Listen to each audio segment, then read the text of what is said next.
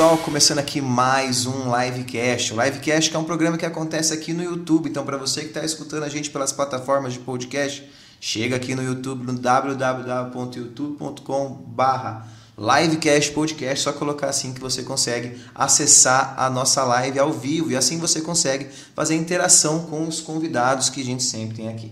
Eu sou Matheus Barbosa, apresentador desse programa e hoje quem está comigo é uma figura muito especial para mim, foi meu professor e agora está aqui conversando comigo, é o professor Tiago. Então, Tiago, se apresenta para a galera aí que está ao vivo, para as pessoas que estão também escutando a gente pelas plataformas digitais de podcast, posteriormente ao ao vivo. Olá, boa noite todo mundo. Prazer aí conhecer quem não conheço, mesmo à distância, né? Nessa nova plataforma, que eu acho que eu nunca fiz podcast antes. Já participei de live, mas podcast não. Acho que é a mesma coisa. Meu nome é Tiago, sou professor, aliás, Tiago Paz, sou professor de História, já dou aula já há alguns anos, não convém dizer quantos, né? Mas já dei aula para alguns professores, incluindo o Matheus.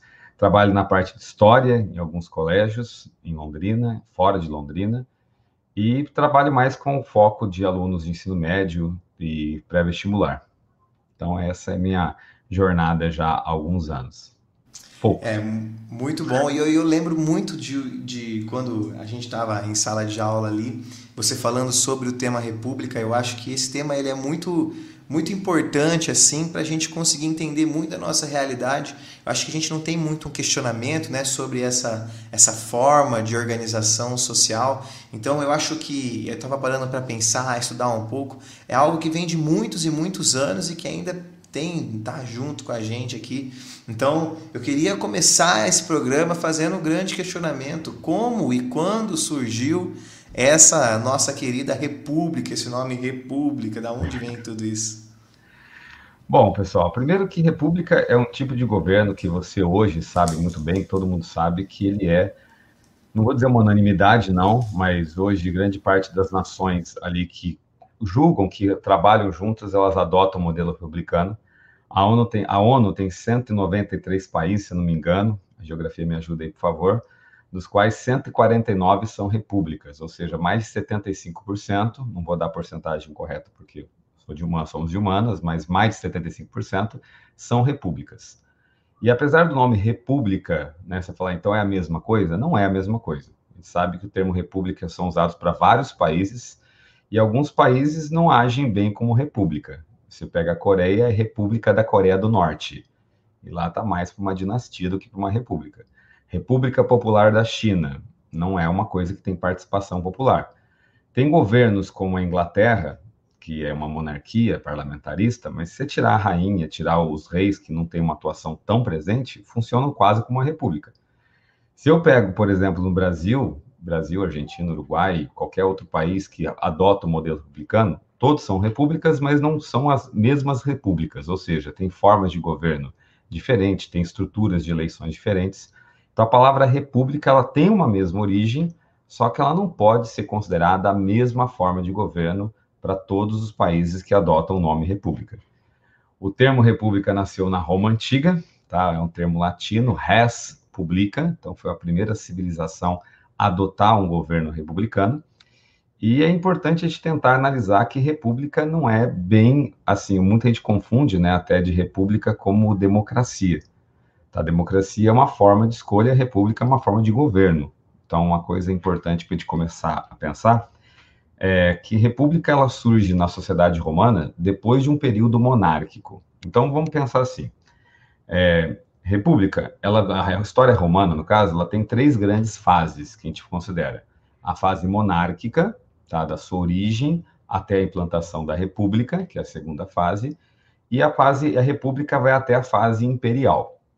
Basicamente, como seria? Monarquia é uma estrutura de governo que eu acho que todo mundo conhece, o nome é autoexplicativo, uma pessoa governando. Então, você tem um rei comandando o governo monárquico. Em determinado momento, nessa, nessa monarquia romana, a elite romana, os mais velhos em Roma, aí vai ser um pouquinho chato agora, né? A pessoa mais velha é o senil, ou em latim senex, meio, meio Mário Cortella, agora fica falando origem de palavra, né? Meio, o Senex, eles vão formar o Senado, que era uma, uma, um grupo, portanto, formado pela elite, pelos mais velhos, os chefes de família, que governavam meio que em contraponto ao rei, meio que em discussão com o rei. Em determinado momento, essa elite, esse, esses, esses, mais velhos, o senil o Senado, eles, de, eles depõem a monarquia romana e criam um governo republicano. Aí nasce o termo res publica, coisa pública. Aí qual que é o grande problema quando a gente estuda república? Acreditar que é controlado pelo povo. Não é controlado pelo povo. A coisa pública seria um tipo de governo que representa o povo. Então, nem sempre uma república ela é obrigatoriamente democrática, porque a escolha daqueles representantes não é feito pela maioria. Tem vários caminhos que a gente pode adotar para chegar a esse tipo de governo republicano. No caso da Roma Antiga, por exemplo, é a quantidade de votos para escolher algum representante, ela dependia muito da riqueza das pessoas. Então, as pessoas mais ricas, elas conseguiam eleger os representantes. Então, a República Romana, ela não era democrática. Ela tinha representantes que cuidavam de todos, cuidavam dos romanos, mas a escolha desses representantes não ocorria de forma democrática, diferentemente do que você tem no Brasil, que a maioria escolhe os seus representantes. Então era uma república controlada pela elite.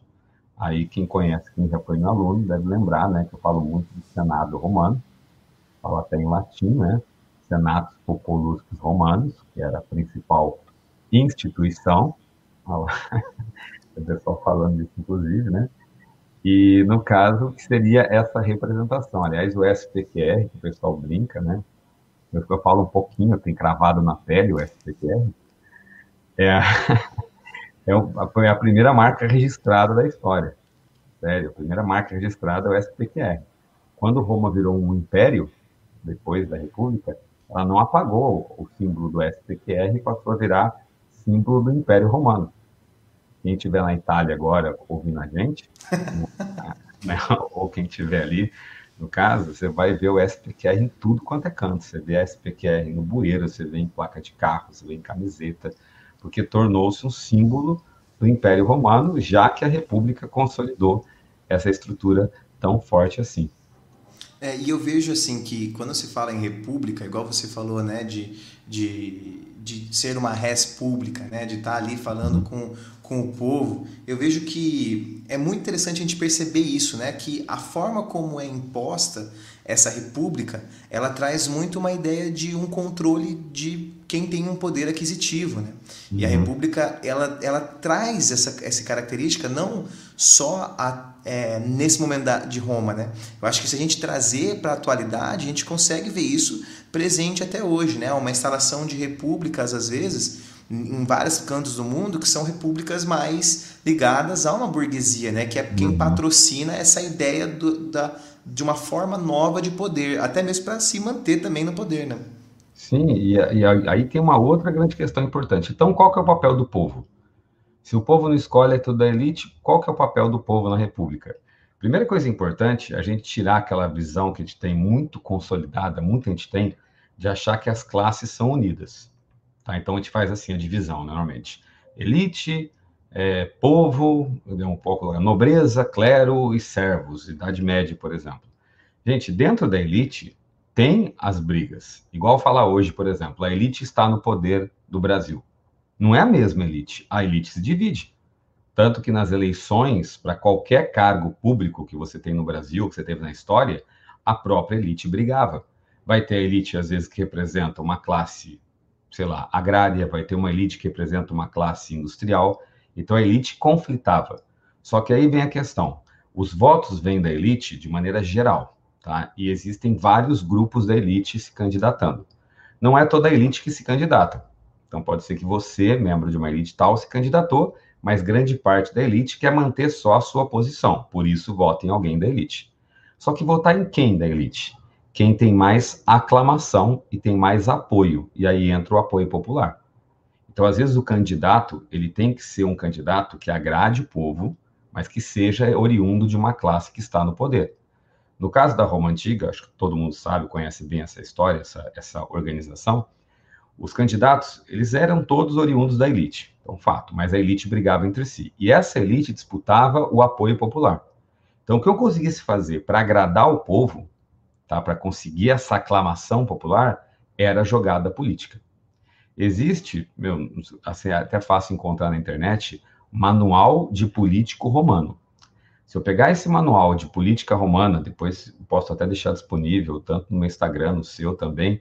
Se eu tirar, pegar esse manual de política romana, tirar o título, não falar para a pessoa que é de um político romano do século 3 a.C., por exemplo, e apresentar para qualquer pessoa na rua agora, você fala, gente, é um manual de política de hoje, que os romanos já diziam. Um candidato tem que agradar o povo, tem que falar mal do adversário, tem que sorrir em todos os momentos, tem que decorar o máximo de nome possível. Então, se o candidato, mesmo ele sendo da elite, e o voto da elite que conta, não tiver aclamação popular, ele não consegue se eleger.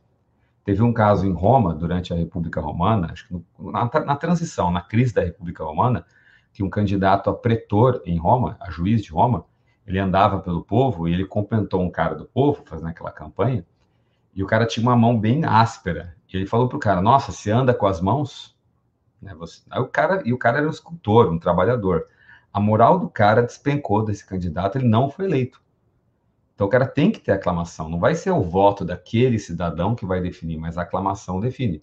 Por isso que a gente vai ter na República Romana, depois no Império Romano, aquelas práticas de agradar o povo para ter apoio popular. Como agradar o povo? Entretendo e alimentando, que é o que a gente fala de pão e circo, né? A ideia do pão e circo. Você entretém, você traz a diversão para o cara, se alimenta ele, você dá o básico, que segundo é o importante, que é a alimentação e o entretenimento, você consegue o apoio.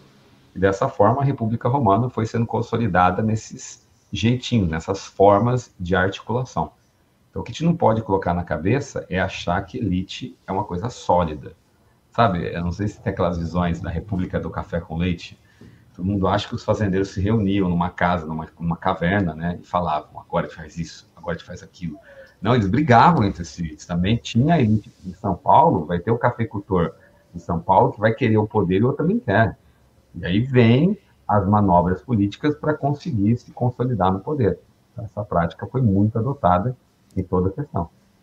E eu acho que nesse momento, quando a gente fala de poder, o poder é um negócio que corrompe muitas pessoas durante a história, né? O como, o como essa ideia de, de poder dados para as mãos de muitas pessoas, como isso transformou uma, em uma coisa completamente errada durante a história, né? É, é, é, por exemplo, a gente, a gente pensar em como a, a estrutura de um país precisa de um governante também, ou de uma governanta, sei lá como eu posso falar, mas de alguém que esteja nesse, nessa, nessa liderança e que faça isso de uma forma para todos, mas é muito difícil fazer isso, né? Dentro de uma república, nossa senhora, como isso é difícil.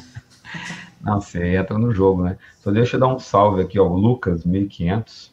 Ele falou dar um salve aí. Tem alguns Olha lá, um salve. Salve ali, ó. Salve. o, olha lá, o Toninho lá falando. Eita, Toninho.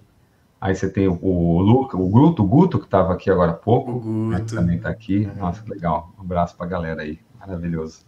É, o pessoal Mas, quiser participar, manda mensagem, oh, manda. manda se quiser tiver alguma dúvida que quer tirar, coloca Ó, também. Tem o Lucas fazendo para prova, isso aí eu não ajudo, tá? Isso aí você precisa Só já aproveito já. Mas é, perfeito. Infelizmente, o poder ele vai corromper sim. É, durante a República Romana, por exemplo, quando ela foi criada, ela foi criada no ano 509, você colocou até aí, é, assim que ela é criada, o povo logo percebe que ele não vai ter participação real. Então a República é criada no ano 509. 15 anos depois já estoura a greve de plebeus em Roma, que era a principal mão de obra até Roma expandir e conseguir o número de escravos. Qual foi a decisão dos senatos populosos romanos? Criar os tribunos da plebe, ou seja, representantes do povo que possam realmente representar o povo.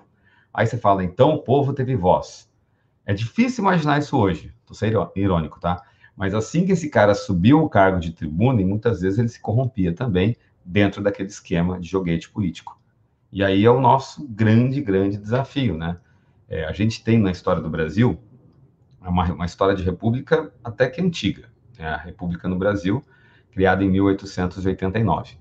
Só que a nossa história de república, ela é tão assim marcada por golpe, por esquema, por período fraudulento, que isso até desanima muita gente em estudar. Porque não é gostoso você estudar uma coisa que é assim triste, que é depressiva, que é, que é marcada por tanto conflito, como foi o caso da história do Brasil.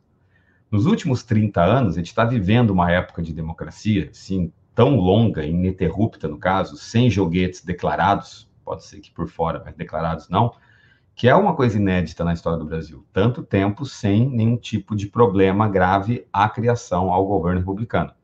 Então, a gente está tendo duas situações. Uma época de república muito gigantesca, tá? Muitos que o pessoal que está assistindo já nasceram nessa república pós-ditadura, então um período positivo para caramba, e com muita informação, né? Com muita informação, então um acesso à informação muito grande.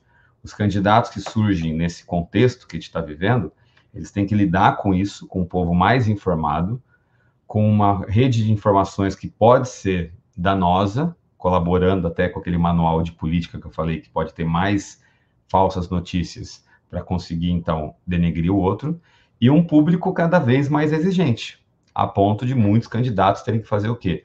Apelar das formas mais variadas possíveis, mais salvacionistas possíveis, para conseguir esse apoio popular ficar no poder ou se manter no poder. Então, assim, é algo que a gente olha, assim, na história do Brasil, ou na história do mundo em si, que se repete muito, né? Quanto mais o povo participa, mais apelativo tem que ser, mais próximo do povo tem que ser.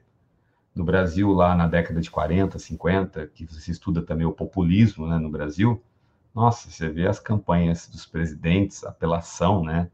Teve o candidato Eduardo Gomes, que chegou a fazer campanha, falar: vote Eduardo Gomes. Ele é honesto, ele é solteiro. Porque as mulheres começaram a votar, então o cara já deu aquela, né? Falou: ó, só que o, o, ele era Brigadeiro Eduardo Gomes. Ele era, no caso, candidato, porque ele foi militar, ele participou da revolta dos 18 do Forte.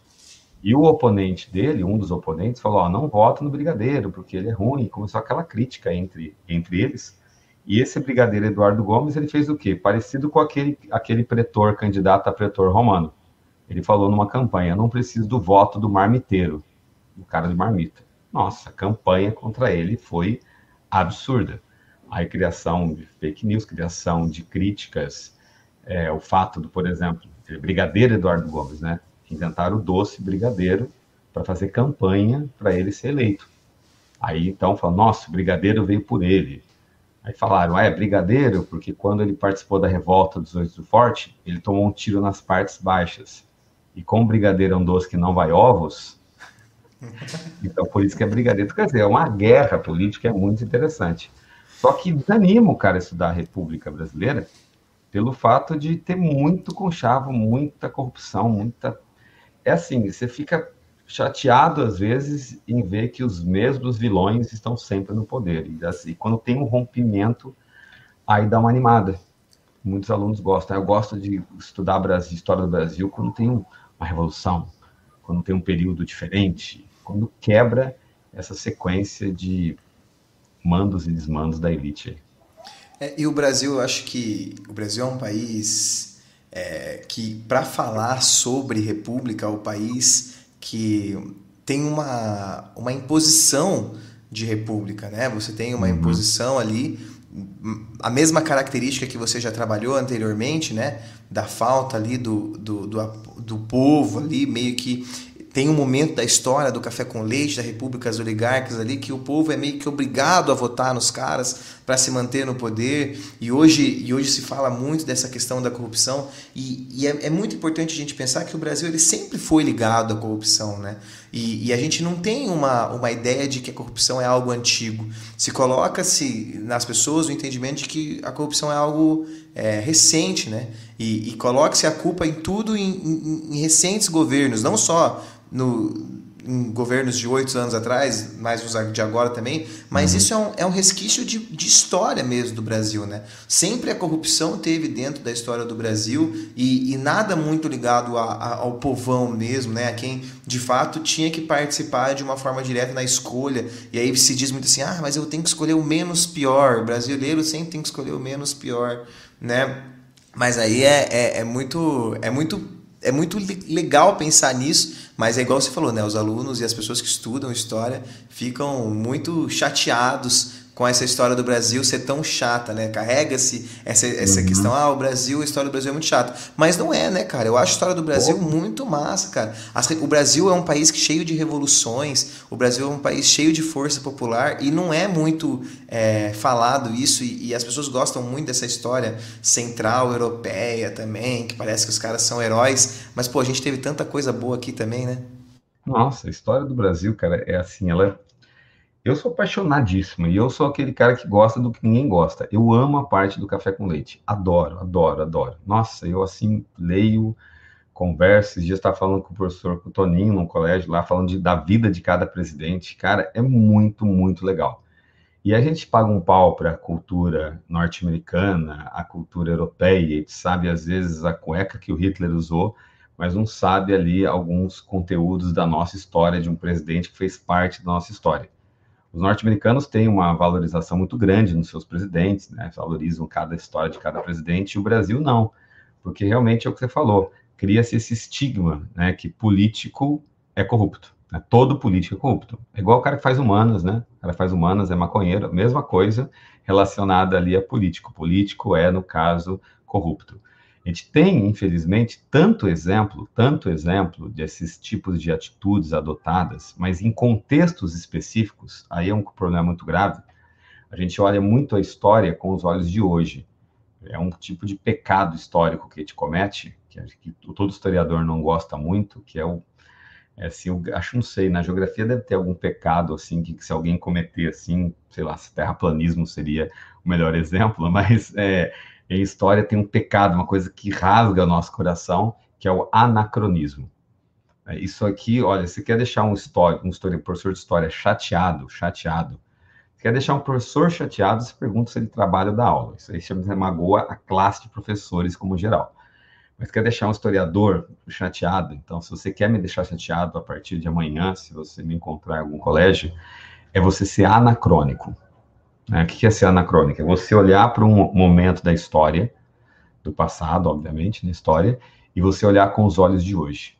Isso, gente, assim, eu não vou transparecer, mas rasga o meu coração. Nossa, o povo brasileiro, na época da República Velha, era burro. A gente não pode considerar isso. A gente não pode falar que o cara da Idade Média é ignorante, porque o cara do Renascimento pensava assim. Esse tipo de, eu não vou dizer crime, mas que é pior que crime. Esse tipo de atitude de ser anacrônico magoa muito, muito, muito o professor de história. Então, o que a gente tem que analisar é o quê? Que a história brasileira, ela sim tem atrelada a ela práticas corruptas que não é só no Brasil. Tem, como eu falei, em todos os governos, eu acredito, todo período histórico, isso foi adotado. Não existe a sociedade perfeita, bonita, assim, ideal, não existe. E na história do Brasil, a gente enaltece isso por viver ela. Só que grande parte do nosso erro é olhar com os olhos de hoje. Então, por exemplo, a gente fala no caso da questão do voto no Brasil, né? O voto do Brasil, ele é mais restrito em proporção, por exemplo, do que quando o Brasil virou, criou a sua primeira Constituição, então, a primeira Constituição criada em 1824. O Brasil ficou independente em 22. 1824, o Brasil criou a sua primeira Constituição. Na verdade, Dom Pedro outorgou a primeira Constituição. Nessa primeira Constituição, ele colocou o voto censitário, só quem tinha uma certa quantidade de renda. Isso limitou boa parte do Brasil. A limitação que foi criada aqui é, é superior em proporção à limitação, por exemplo, na Grécia Antiga, que a gente fala que é muito limitado. Quando o Brasil criou, criou república em 89, criou a primeira Constituição republicana, você fala assim, então agora o Brasil é república, agora vota todo mundo. Então criou uma república. Nessa primeira Constituição, a restrição foi quase tão absurda quanto na época da monarquia. Vou trabalhar porcentagem, tá? É raro isso. Mas quando o Brasil tinha voto por renda, por renda, cerca de 2% da população inteira do Brasil tinha a renda mínima para poder votar. Então era por renda. Então tudo bem, aí eu até entendo. Então só 2% tinha uma riqueza tão absurda que possibilitasse a pessoa votar. Quando o Brasil virou república, em 1889, e criou a Constituição em 91, a primeira republicana, o voto não foi mais censitário. Não foi mais censitário. Falou assim, agora todos votam, com uma pequena exceção. Quem não vota? O analfabeto, Quem não vota, mulher, menor de idade, é, pobre, quer dizer, restringiu tanto que a porcentagem que vota agora, quando não é mais por renda, é 3% do Brasil. Então, quer dizer, você pega a população negra, ex-escrava, assim que o Brasil proclamou a República, o Brasil, claro, uma população muito menor que hoje, né? A população do Brasil, quando ele virou uma república, chegava a mais ou menos 14 milhões de habitantes. Deve ser lá uns 6, 7% do que tem hoje. E nessa população que agora vira uma república, que estabelece como uma república, você tem a população negra, ex-escrava, mais de 99%, eu não vou falar 100%, que não sabia ler e escrever. Porque nessa Constituição tirou o voto do analfabeto. Como tirou o voto do analfabeto, aí você tirou basicamente todo o Brasil.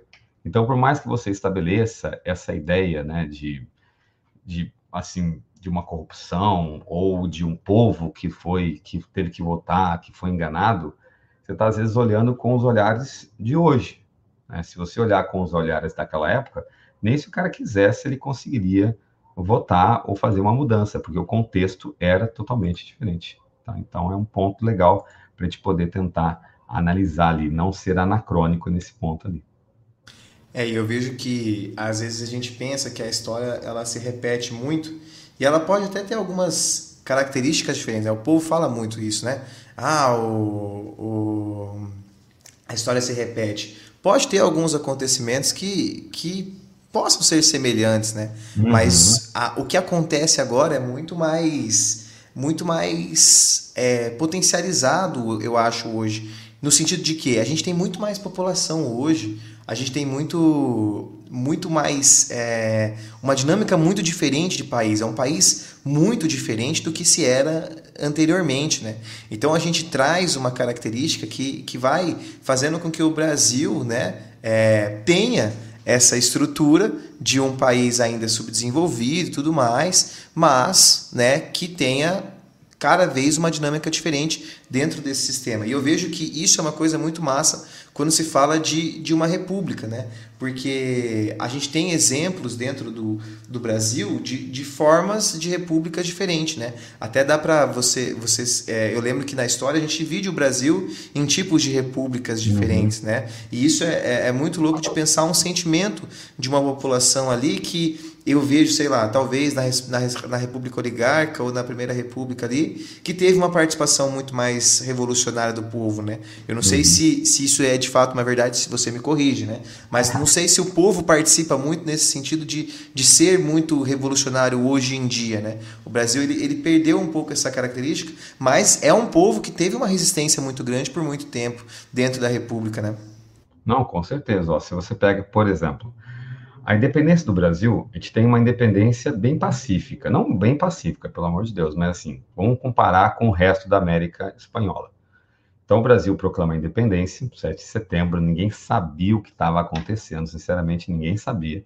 Então, falou a independência, ninguém mudou, não mudou nada a vida do brasileiro, né? O Brasil, antes da independência, era uma colônia comandada por um português, um país agrário escravocrata. Isso antes da independência.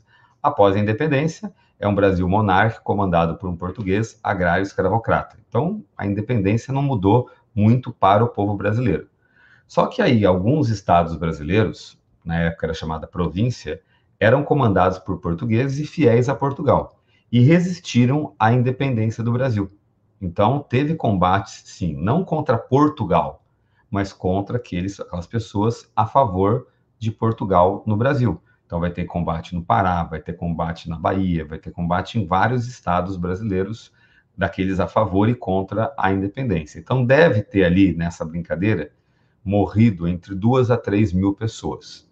Então, aquela, aquela, aquela ideia que a independência do Brasil foi totalmente pacífica é mentira. Teve combates após a proclamação da independência. Agora, o Brasil. A proclamação da República do Brasil, eu acho que ela foi até mais assim pacífica, até mais assim de repente do que a independência. A independência do Brasil ela estava no caminho de vários anos, tendo alguns conflitos já a um ponto. Então já estava tendo ali uma, uma espécie de desgaste na relação Brasil e Portugal, aí teve a independência. Quando o Brasil proclamou a sua república, a proclamação foi muito simplória. Assim, não foi do de repente também, tá? Houve um desgaste da monarquia brasileira. A gente fala que o Brasil é um gigante com pés de barro, então foi meio que sofrendo uma, várias rupturas, depois eu posso até falar isso. Mas a proclamação também foi muito simples e para a vida do brasileiro não mudou muita coisa. Só que houve resistência depois da criação da República. Só para você ter uma noção, o Brasil independente, então, pós-independência, duas a três mil pessoas morreram nos combates. A resistência contra a República no Brasil, após a proclamação da República, pode ter levado a mais de 30 mil pessoas à morte, porque havia um monte de revolta contra aquilo. Teve várias revoltas no Brasil querendo a permanência de Dom Pedro II, teve movimentos que tentaram aproveitar o momento para se separar, para viver uma vida a par do governo. Um exemplo foi Canudos, tá? o movimento de Canudos, que é logo após a República em 89, e Canudos explode em guerra em 1896, então sete anos depois. Houve em Canudos uma resistência da população sertaneja, pobre e humilde, que tentou, no sertão da Bahia, criar uma comunidade que valorizava um rei perdido de Portugal, então ela tinha assim uma, uma característica monárquica, e criticava o fato, por exemplo, de terem derrubado um rei do poder. Então, é, foi muito mais sangrenta. Só que para o povo mudou? Não mudou nada, assim, porque o povo nem tinha entendido o que era a república. Já não participava, e com a criação da Constituição, em 1891, aquela que eu falei do voto universal, também participava uma mínima classe. Só que tem uma diferença. A república, ela é legitimada de alguma forma. A monarquia não, a monarquia é a vontade do rei. Então o rei fala, a ordem vem de cima para baixo. Em tese, em tese, tá? A república é a, se, for, se ela for democrática, como foi o caso que o Brasil se prontificou a ser, é a aclamação popular que escolhe os seus representantes. O problema é que o povo não, tava, não tinha noção do que estava acontecendo. Tem até aquela frase que eu coloquei, mandei para você, né, do Aristides Lobo. Ele foi um político brasileiro que falou uma frase bem marcante. Até se, se o seu objetivo em ouvir né, esse podcast é vestibular, tá? Essa frase já caiu em vários vestibulares. O povo assistiu bestializado à proclamação da República, ninguém sabia o que era, e os militares invadindo lá o quartel-general do governo, invadiu o ministério, e ninguém entendia o que estava acontecendo, não deu nada. E assim que foi criada a República, esse povo, mesmo ele não entendendo, ele é o que legitima toda esse, essa, essa movimentação de 89. Então, esses fazendeiros, os grupos no poder, essas elites, elas vão criar meios para que esse povo legitime isso. Como? A partir do voto. Tanto que as eleições, elas foram estabelecidas a partir de 1889 em critério limitado, mas era um voto, era um voto aberto. Era o um voto aberto, então todo mundo sabia quem votava em quem. Se você fosse votar, por exemplo, né, eu vou votar para o Matheus candidato, você tinha que comprar um jornal, você recortava a cédula, colocava o teu nome e o seu candidato. Eu falo, Tiago, mas colocar o nome, e se eu for analfabeto? Então você não vota. Já vem aí, então. Você não vai votar porque você não tem capacidade de escrever o seu nome. Tá, mas se alguém escrever para mim, imagina quem vai fazer isso. Não pode, isso é corrupção. Então a gente vai ter já uma abertura para corrupção. E como o voto é aberto, eu posso coagir a pessoa a votar em quem eu quero. Então eu falo o coronel, o coronel, a figura do líder fala assim: você vai votar em quem eu quero. Se você votar em quem eu quero, você pode ganhar alguma coisa, ou você pode, quem sabe, não sofrer alguma coisa. Aquela, aquela, aquela coesão básica. Ou você não apanha, ou quem sabe você vai ganhar aquilo que você precisa na sua fazenda, vou arrumar um emprego para o seu irmão lá na estação ferroviária, vou te ajudar de alguma forma. E esse tipo de indução é o que a gente vai conhecer com o nome de voto do cabresto, né? que é o tipo de voto ali manipulado, que a gente vai usar até hoje. Aí fala, Tiago, mudou? Olha, quando houve uma movimentação para derrubar o café com leite, tá, que vai ser a Revolução de 30, né, aquela, aquele movimento que vai ter o Vargas ali à frente do movimento, que foi o grande ícone, eles derrubam a República Velha e prometem criar uma nova Constituição. Para evitar esse tipo de fraude, é criada a Justiça Eleitoral. Então aí nasce um organismo ele nasce na Constituição de 1934, é legitimado em 1934, na nova Constituição, em que há um órgão responsável para evitar esse tipo de fraude. Que aí entra, então, a Justiça, ali eleitoral. Que teoricamente o voto passa a ser secreto, que é uma grande vantagem, porque aí evita a pessoa ser coagida, e a partir desse voto secreto, sem esse, essa arma para os coronéis, eliminaria a corrupção. Só que aí eu jogo para você: eliminou? Tem pessoa hoje que vende o voto? Acho que não, acho que não, acho que tá tudo tranquilo.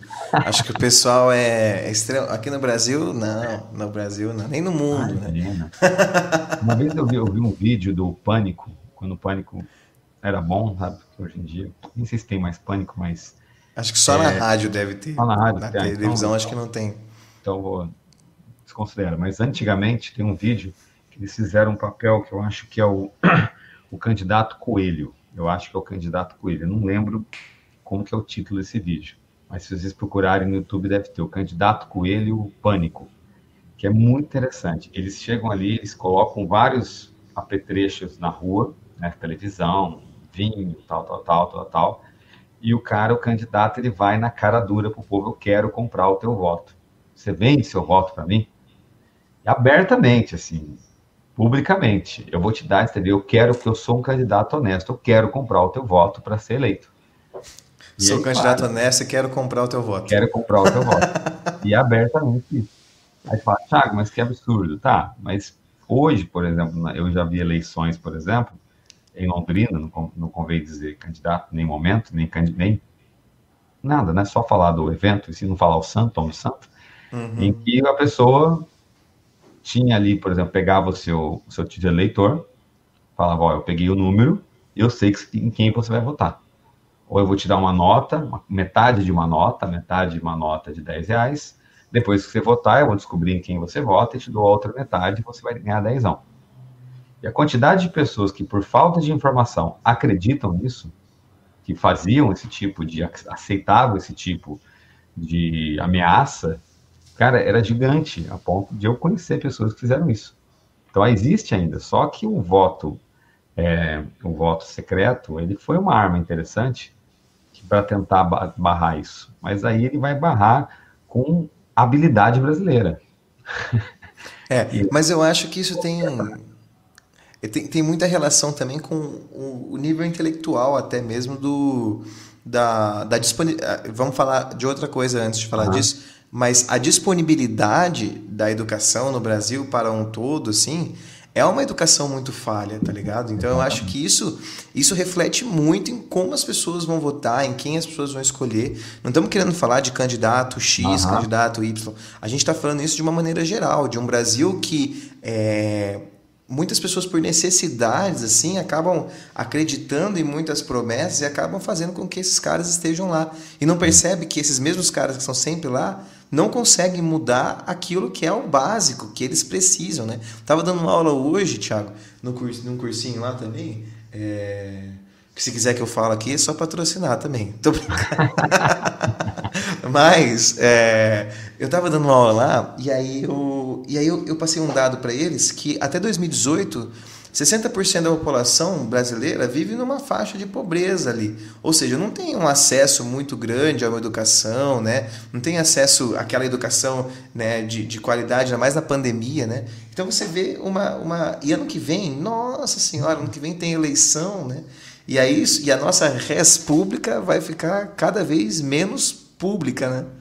né eu, tenho, eu tenho uma questão, quando eu falo, por exemplo, sobre fascismo, né?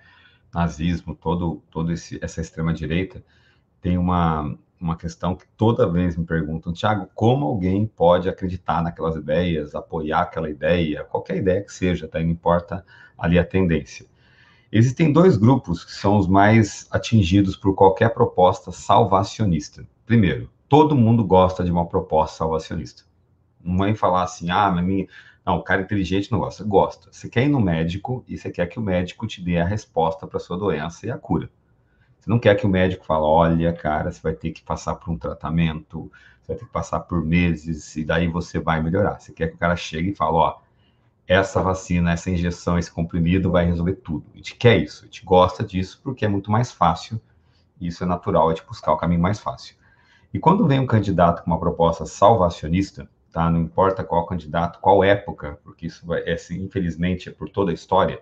o cara às vezes tira a sua culpa, atribui a culpa a outro. Então, se o Hitler fala, olha, a culpa da derrota da Alemanha na Primeira Guerra é do judeu, eu tiro a culpa, meu, minha dívida ali que eu tenho e passo para outro, isso já é maravilhoso.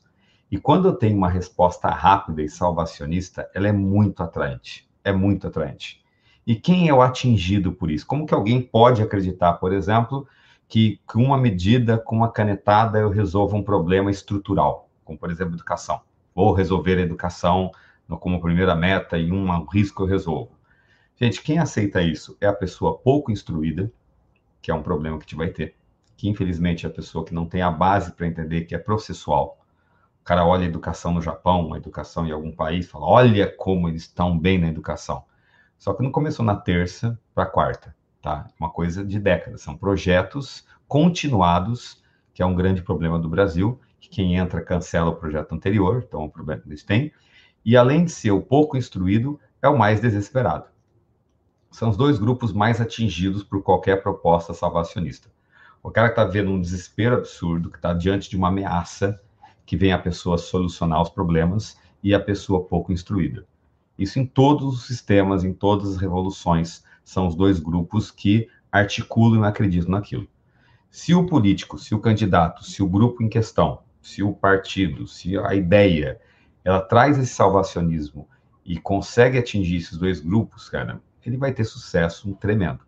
Então, tenta pegar essa ideia que eu falei, salvacionismo, e tenta aplicar em todos os candidatos eleitos, na sua cidade, no seu país ou em qualquer época da história. Você pega um JK da vida, o JK fez uma proposta maravilhosa. Essas propostas que os alunos repetem toda a véspera de prova. 50 anos em 5. O cara, meu, imagina o cara propor para você que 50 anos serão atribuídos em 5 anos. É bonito é, isso. É, é, a pessoa vê com, com os olhos cheios de alegria, mas não critica essa frase, né? Como assim 50 anos em 5, velho? Isso é muita coisa para uma população. É, diz a lenda que quando o JK apresentou esse projeto, né? Primeiro ele falou que ele criou esse projeto na banheira, ele estava na banheira do cunhado, ele estava pensando no Brasil, aí o povo brasileiro, nossa, o JK mesmo tomando banho, pensa na gente. Mentira, né? O projeto foi criado e dado para ele. E o projeto tinha mais de 30 metas, tem meta para tudo quanto é coisa, tem um monte de meta. Então, que é o plano de metas.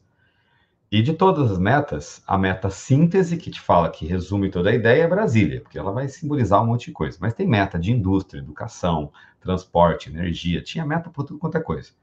Eu ouvi um, um, historiador mais falar que ele apresentou uma vez essas metas para um grupo de pessoas. Falou: olha, tenho metas que eu vou gastar tantos por cento em saúde, tantos por cento em educação, tantos por cento. Eu não sei se o JK se enganou na hora do discurso, ele falou mais do que 100%. Então, imagina eu falando 20% em indústria, 80% em educação, 50% em saúde, 70% em transporte. O cara começou a contar e falou: Meu, passou dos 100%. A resposta do JK foi assim, imediata. Isso é para você que só pensa que um governo trabalha com 100%. Cada ano meu vale 10 anos. Então eu trabalho com 1000%. Genial, né? Genial. Então eu trago uma resposta salvacionista imediata. Aí eu pego qualquer outro presidente, pego o Jânio Quadros, o Jânio Quadros da vassoura. Pô, é lindo. Vou varrer a corrupção do Brasil. Nossa, maravilhoso. Então, o, J, Vargas, hoje vocês estão com o governo, amanhã vocês serão um governo. Fome zero. Qualquer proposta de qualquer candidato que entre nessa perspectiva, então volto a dizer, se você quiser colocar num contexto europeu, o cara vai conseguir convencer. Mussolini fala, vou trazer de volta o Império Romano. Não pensa, pensa para um italiano que estuda a própria história. O italiano deve ser um cara assim que, que todo mundo aqui, a maioria tem descendência italiana, mas ele é um cara que tem muito orgulho e frustração histórica. Orgulho porque ele fez parte do Império Romano, frustração porque ele não é o Império Romano. Então, eu nasci na época errada. Aí vem um cara e fala: vou trazer de volta o Império Romano. Meu Deus do céu, eu vou ter, assim, é um tipo de proposta impossível ser colocada, porque eu volto a dizer, é o crime histórico número um para você magoar o historiador. Anacronismo, não tem que trazer de volta o Império Romano. Só que trazer essa proposta tão salvacionista, que ela convence as massas. Aí, acompanhado de uma boa propaganda política, acompanhado de uma boa estrutura, você consegue o que você quiser. E no Brasil e no mundo, como os políticos articulam bem toda essa essa essa dominação carismática, né? Como se diz uhum. aí na sociologia, né? Os caras são muito carismáticos, né? E aí você vê que isso e, e sempre eu, entendo isso, né? Sempre dentro de um espaço, de um país, de uma cidade, você vai ter muitos problemas, é óbvio, né? Você tem problemas uhum. dentro dos países e tudo mais. E é claro que os presidentes, os candidatos, né? Eles vão focar nesses grandes problemas, né? E isso é uma coisa que eu não sei se as pessoas param para pensar de quantas vezes elas já votaram, de quantas vezes os, os candidatos fazem praticamente a mesma forma de, de, de, propostas, não necessariamente as mesmas propostas, mas a mesma forma de falar, né? E aí os caras continuam acreditando nessa, né? Uma vez eu estava conversando, não sei quem era, eu não lembro, a minha cabeça apagou a pessoa. Mas eu me lembro muito bem da frase. É, independente do que ele fala, independente do que ele faça, a sua vida é fora desse sistema presidencial. Sua vida é dentro da vida verdadeira ali. É a vida real que conta. E aí, eu, eu, a hora que a pessoa falou isso, eu falei assim: Meu Deus do céu. É por isso que não muda nada, né? Porque, ah, vou votar em qualquer um. E daí já era. Porque daí eu não, eu não tenho problema nenhum, porque eu tô vendo aqui. Ah, porque tem problema no. no não, não entende como que esses, esses, esses governos, a própria república, pode danificar a tua vida, tá ligado? Uhum. É, é o tiro no pé, né? O, o, Lucas aqui, ó, da Filosofia Espiral, Lucas do Prado, foi meu aluno também, professor agora. Esses caras começaram muito cedo, né, da aula, assim, isso que dá raiva. Como eu comecei cedo, eles começaram mais cedo ainda, então hoje ele colocou Darcy Ribeiro, a crise da educação no Brasil não é uma crise, é um projeto. Maravilhoso, né? Ou se você pode usar a frase do Luiz Fernando Veríssimo, né? A diferença entre a República Tcheca e o Brasil, que a República Tcheca tem um governo em praga e o Brasil tem uma praga de governo, né? se quiser colocar ali. Mas o que você agora é uma pergunta, Matheus, aí é uma dúvida minha. Você é otimista quanto a essa ideia da República, não? Você eu sou a pessoa, eu não, não. Não é otimista? não, eu não. Que não. bom, então beleza, gente. E a mensagem de hoje é: ferrou, entendeu? Não, é que eu vejo assim, que eu acho que. No, no sentido assim, eu não vejo uma, uma estrutura que vá falar com todos, né? Se a gente continuar nessa mesma estrutura que a gente tem, né? Eu acho que é, é muito. É, acho que a minha, a minha visão ser tão. É, negativa é uma visão que vem desses resquícios históricos que a gente tem, né? E das coisas atuais. Eu não vejo que isso pode ser uma solução. Entendeu? Então, tipo assim, eu fico. Como que eu vou responder essa resposta? Assim, não, no, no, ano que vem vai mudar, o pessoal vai entrar. Eu, eu estaria fazendo né, um, a mesma coisa que as pessoas que estão votando em qualquer um fazem. É, é difícil você, não, você ver uma, uma, uma visão futura muito positiva no que a gente vive dentro do Brasil. Porque eu acho que vai muito além do que a nossa própria república, saca? Eu acho que vai tem um jogo internacional também, todas essas dinâmicas externas que influenciam. Então acho que eu vejo muito mais o, e aí isso num âmbito mais social. Mas não sei, e você? Te devolvo a pergunta. cara, eu sou eu sou chato, sabe? Porque eu sou muito otimista, cara. Nossa, eu sou assim, tento sempre ver o mundo da maneira mais, mais positiva possível. Tem hora que não dá, não. Tem hora que não dá. Uma vez um. Uma, acho que me perguntaram uma vez, acho que uma, uma live que eu fiz com uma ex-aluna minha, que é aluna de. Ela está em Rondônia agora, e ela perguntou assim sobre racismo. Por O tema era racismo, né? Ela falou assim: ah, você acha que é, dá para acabar com o racismo? Vai melhorar? Eu falei: meu, vai melhorar, tem que melhorar. Não porque aquela crise, daquela ideia de que pior tá, não fica, né? Aliás, campanha do, do Tiririca candidato, né? Eleito, aliás.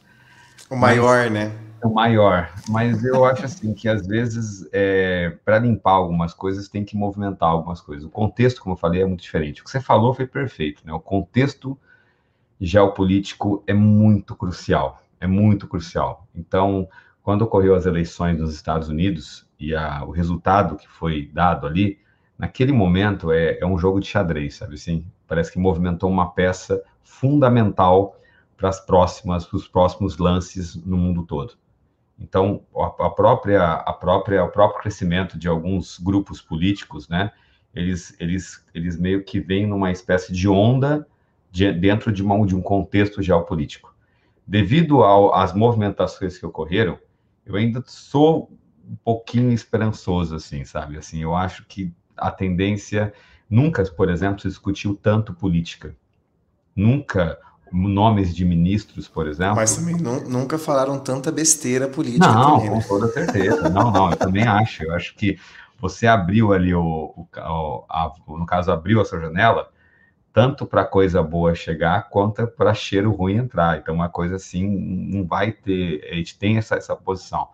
Só que um exemplo, e puxando muito a brasa para minha sardinha agora, agora é o, a procura por curso de humanas geografia também, história, por exemplo, está sendo assim, o crescimento está sendo muito gigantesco nas faculdades.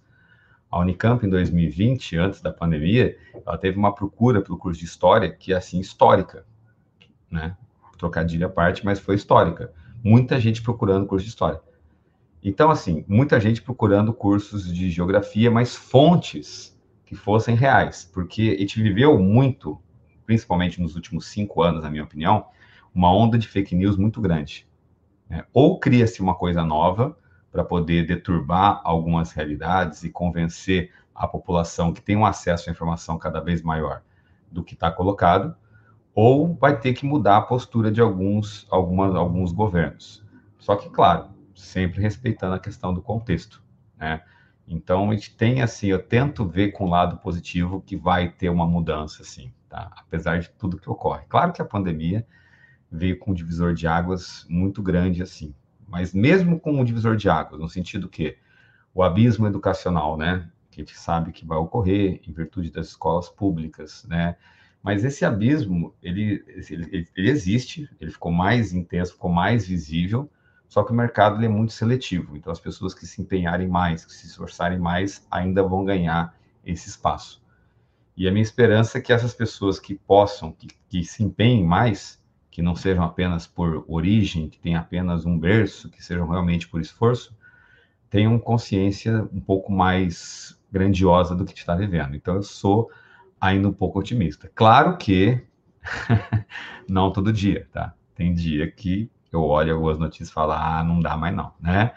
Devolve para os índios, pede desculpa e vamos embora, né? Tem hora que realmente a gente fica um pouco triste, mas eu é otimista diante disso tento. É, então a gente precisa trocar mais, mais ideia, porque eu, cara, eu não sou nada otimista e até é uma coisa que até a Isabela, minha noiva, ela fica até brava comigo, cara. Ela fala assim: "Mas você é muito negativo. Tudo que acontece você já fala: "Meu Deus, isso não tem". E aí eu falo assim: "É, é eu acho que esse é um dos grandes problemas assim de a gente da gente ficar nessa, nessa ideia de que tudo que acontece é ruim, né? Uhum. E aí eu vi, e, e assim, eu isso, isso que você falou foi muito massa de falar sobre um aumento de procura de cursos de humanas e tudo mais, porque eu vejo que muito da história, muito da das questões sociais, né, um entendimento de espaço brasileiro mesmo, é muito restrito à academia, né, é muito restrito às universidades. Uhum. Então, muito de conhecimento que as pessoas têm, até o, sei lá, no ensino médio, ensino fundamental, é um conhecimento legal, dependendo de onde você estuda, com certeza. Mas tem muita informação, muito dado que não, não chega a esse povo. E aí por isso que a gente sempre fica nessa questão de ser um país que tem uma facilidade muito grande de, de espalhar fake news, por exemplo, né? É, a informação ela é muito restrita, então como que as pessoas vão deixar de, de achar que aquilo não, é, é uma mentira ou achar que aquilo é uma verdade, né? Porque o que de fato a gente tem de ciência ali, aquilo que é estudado e, e produzido, não está ao alcance de todos para que as pessoas consigam ter essa, essa, essa distinção, né? Uhum.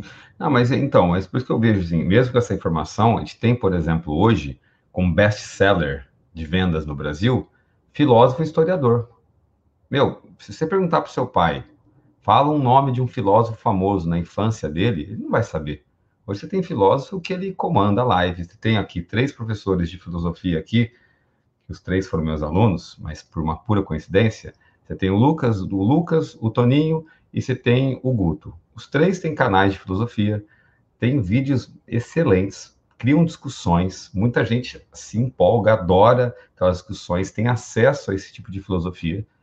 É, você pega pessoas assim, tem quem goste, quem não goste, mas eu, você tem lá desde Karnal, a Cortella, ao Clóvis de Barros, que são caras que estão fazendo discussões filosóficas estão hoje sendo reproduzidos, estudados, lidos. Isso quer dizer, valorizando pessoas que são realmente da área. Vai ter charlatanismo?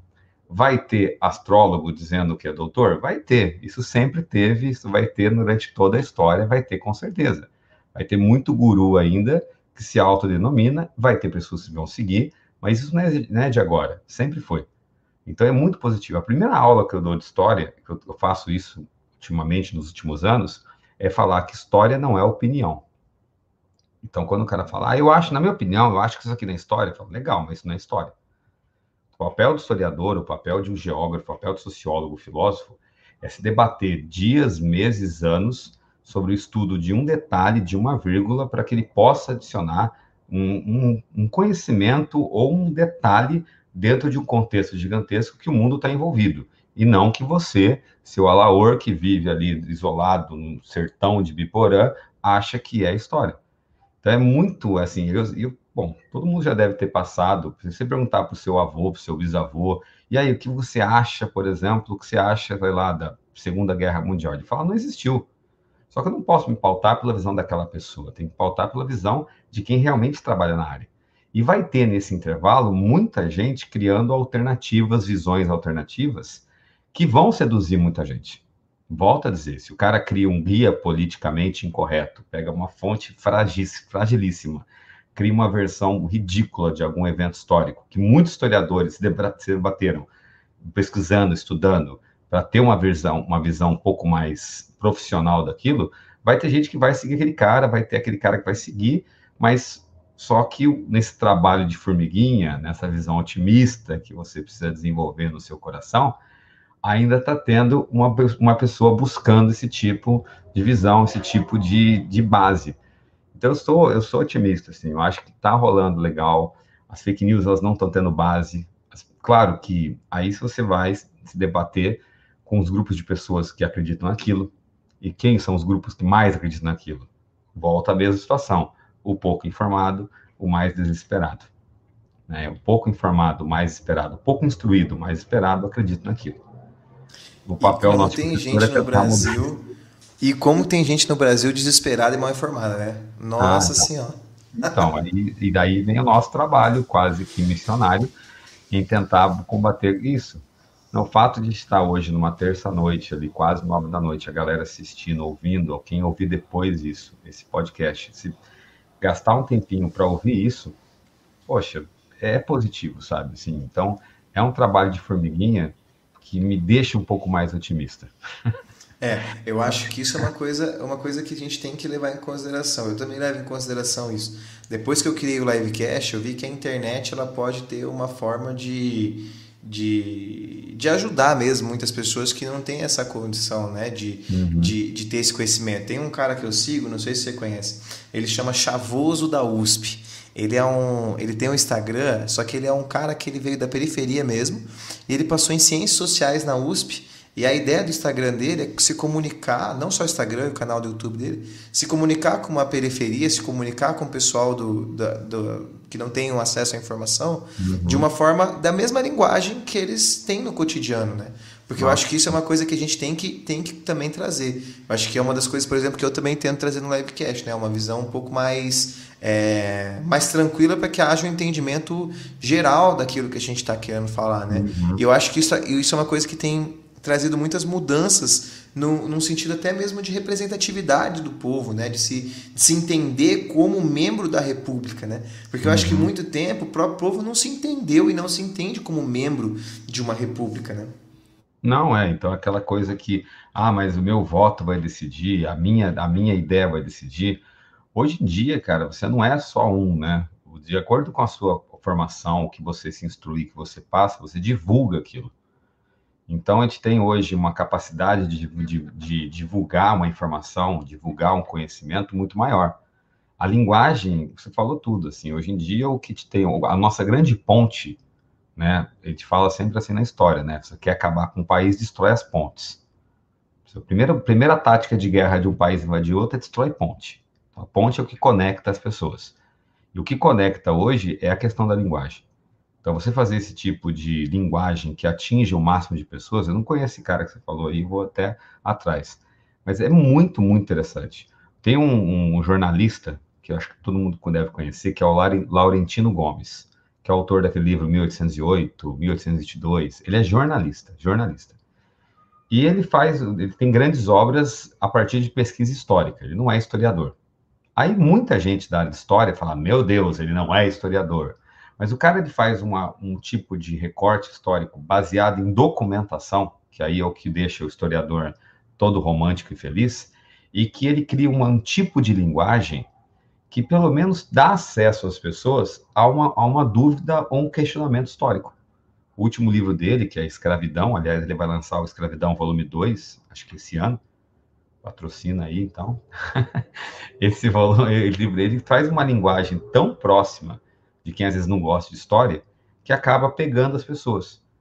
Então, às vezes é a linguagem. Uma coisa que eu sempre comento, por exemplo, com quem, até alunos que não gostam de ler, eu não sei se você já leu algum livro do Dan Brown, Código da Vinci, o Anjos e Demônios. É uma ótima dica para quem não gosta de ler. Porque ele faz um livro com uma linguagem fácil, capítulo curto. Para quem não gosta de ler, se o cara coloca um capítulo de 50 páginas, ele lê duas páginas, ele para, ele mede, eu li isso, falta isso, ele vai ver se tem imagem, ele não consegue desenvolver ali uma leitura. Capítulo curto, uma mensagem rápida, bem direcionada, você prende a pessoa a informação. É à toa que vídeo ganha tanto espaço, uma imagem ganha tanto espaço. Agora, o problema é ter a pessoa que possa discernir aquela imagem, discernir aquela, aquela visão e possa usar aquilo de maneira proveitosa. Então, eu volto a dizer, a ideia do, da república, no caso, ela está se ampliando. A gente tem 30 anos ali de uma de um governo não, uma república não interrompida, uma democracia não interrompida todas as possíveis ameaças à República que antes ocorriam sem o povo ficar sabendo, então você tem o golpe de 64, você tem a proclamação da República, elas ocorreram depois que o povo só ficou sabendo depois. Hoje em dia, a mínima ameaça com as redes de informação já podem levar o povo a pelo menos criticar, que é o que ele espera que faça, né? Criticar qualquer movimento contra a República, contra essa prática que a gente conquistou. Então, é uma época muito legal, é um poder muito legal que a gente tem agora. Tem o lado ruim, tem o lado negativo, que é a forma que você vê, que você gosta mais de ver. tem o lado positivo, que eu acho que a gente pode usar para tentar melhorar esse tipo de interlocução, esse tipo de prática. Um candidato hoje, por exemplo, no caso, um candidato que não tiver uma mídia social, a, a, as contas da pessoa, né, a transparência fica visível, eu, se você imaginar o quanto de desvio de verba teve, por exemplo, na história do Brasil por conta de falta de informação, pô, parte da queda do Collor em 92 foi porque ele, o, ele comprou um Fiat Elba a partir de uma conta fantasma e um detalhe já desencadeou todo um processo. E hoje em dia a gente tem uma, um controle muito maior, um acesso muito maior. Aí vamos torcer que esse acesso seja usado em prol, né, do bem de todos. E república ideal não tem, mas como diz Winston Churchill, né? Ele fala da democracia. A democracia é a pior forma de governo, com exceção de todas as outras. República acho que entra na mesma ideia, né? É a pior forma, mas é a melhor de todas, apesar do que a gente tem hoje. É, eu acho que é uma coisa que eu também vejo, assim, não, é, é difícil eu entender se há uma outra forma de... É, há uma outra forma de de se governar também, não, não sei muito bem. Mayumi colocou um comentário ali, não sei se você viu. Ah, que legal. Código da Vinci é um livro que mostra bonito, exatamente, é. Aí é um livro muito bem feito, Mayumi, né? Ele pega uma história, ele pega algumas histórias medievais que não tem uma, uma relação, casa tudo muito bem, coloca uma ação, né? Então, é um, eu gosto porque é um professor que está protagonizando, a gente gosta, né, de ver professor protagonizando história ainda, o cara te gosta bastante. Coloca um assassino, um albino assassino atrás dele, para ficar mais dramático ainda, cria aquele aspecto mais, assim, denigre a imagem, que é muito comum utilizar em algumas obras literárias, e cria um enredo muito legal. Bobinho, gostoso, mas fácil de ler. Imagina então, se o cara criar esse hábito com esse livro, começar a desenvolver isso, eu acho que é o pontapé inicial aí para um processo de desenvolvimento. É, eu, eu, tô, eu, eu fico muito perdido nesses sentidos, porque eu leio, tô lendo uns livros, assim, e eu vejo que eu pego uns livros para ler que são muito complexos, assim, às vezes eu, minha cabeça entra em, em transe, assim, eu preciso ler uns livros um pouco mais curtos, assim, um pouco mais, mais rápidos, assim, que eles são mais fáceis, assim.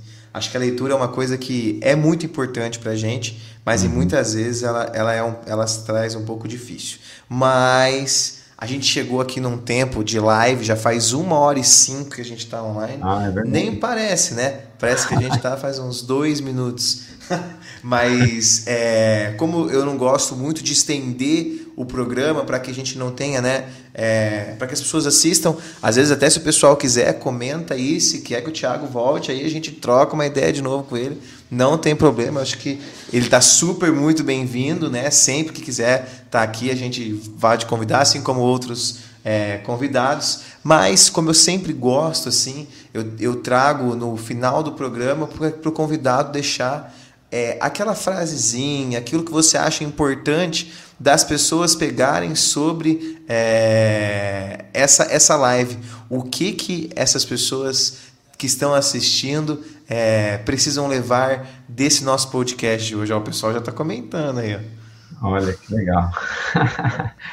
é, bom, gente, assim, já, primeiramente, obrigado tá, pelo convite, eu gostei bastante, eu gosto bastante de participar. Eu, sou, eu até penso em montar live, mas eu sou, não, sou, não sou muito criativo com as ideias, então eu gosto mais de participar. É, eu pensei que você falou comigo, né? Deixa alguma mensagem final, assim. Eu acho que a grande, o grande problema das repúblicas, elas são quando elas são extremamente oligárquicas, né? Há uma diferença na história entre oligarquia e aristocracia. O pessoal confunde. Um governo oligárquico, ele governa para ele. Então, toda vez que a gente tem um tipo de instituição que governa para um grupo específico e usa massa, a gente vai ter problemas. Tem um historiador é, grego chamado Plutarco, que ele fala que o desequilíbrio entre rico e pobre é a doença mais antiga, fatal da, de uma república. Então, é o grande problema de uma república. Então, a gente tem que sempre tentar fazer com que a consciência leve ao pessoal e tentar ter noção que o bem-estar, o bem geral, é o que salva uma nação. Tem que ter um pouco de fé, tá, Matheus? Tem que acreditar um pouquinho. Que Obrigado pelos conselhos. Porque se a gente não acreditar, tiver um pouquinho de crença que as coisas vão melhorar, a gente nem levanta da cama, né? Porque a morte é a única certeza, então. A gente tem que acreditar que vai melhorar. Tem que sempre buscar melhorar em todos os sentidos. Eu comentei com você antes, né, de começar a live, que nunca é bom você tentar chegar no topo, porque a pessoa que chega no topo, a próxima etapa é descer. Então a ideia é nunca chegar no topo, sempre almejar conquistas maiores e entender, cara, que a sua conquista não é única, a sua conquista está dentro de um grupo. Então, tudo que você for conquistar, você tem que tentar buscar a melhoria geral, tá? Tentar. Eu sei que é um pouco assim, não é um altruísmo que eu estou pedindo para ninguém seguir, mas é a ideia de imaginar que você está no coletivo, tá? Então, tentar visualizar esse coletivo com o bem de todos. Acho que a gente, que a gente começar a ter esse tipo de visão, tá? Construir pontos, tentar expandir um pouco mais a gente tende a melhorar. E está fazendo isso, mesmo a passos curtos, disfarçados, mas a gente vai chegar lá. Saio um pouco mais é, positivo dessa live. né? Estou saindo com um astral um pouco mais tranquilo e gostaria muito de agradecer, Thiago, pela participação. Né? Eu acho que para mim foi muito bom, é, o programa foi maravilhoso. Né? Muita gente participando, queria mandar um salve aí. As pessoas ficam pedindo salve, mas não tem como eu ficar mandando salve para todo mundo toda hora, senão vou parar lá e falar assim: ah, um salve para Afonso, um salve para Gustavo. Então uhum. já mando salve no final para todo mundo. Muito obrigado a todos que participaram aí da live. Acho que isso é uma das coisas mais importantes que a gente tem que ter aí, que é a participação das pessoas. E para vocês que estão vendo a gente pela primeira vez, já segue a gente aí, se inscreve no nosso canal, deixa o seu like aí também. A gente sempre vai ter convidados dados é, extremamente importantes e também sigam, para quem está escutando a gente no podcast aí, tem muita pessoa que escuta a gente no Spotify, nas outras plataformas, sigam o professor Tiago lá, que ele sempre está postando algumas coisas, é arroba prof, Tiago com H, Paz. Então, para vocês que estão escutando a gente pelo podcast aí, que o nosso maior público tá lá, né? Então, pessoal, ó, arroba prof, Thiago com TH, Paz, segue lá e também me segue, né? MP é, Barbosa com quatro As no final. Eu não sou muito de ficar falando merchan pessoal não aqui no livecast, mas vamos aproveitar. No mais, muito obrigado pela atenção de todos vocês e a gente se encontra num próximo livecast aqui no nosso canal do YouTube. Muito obrigado, pessoal, e muito obrigado, Tiago. Valeu, até a próxima. Valeu, eu que agradeço. Até mais, pessoal.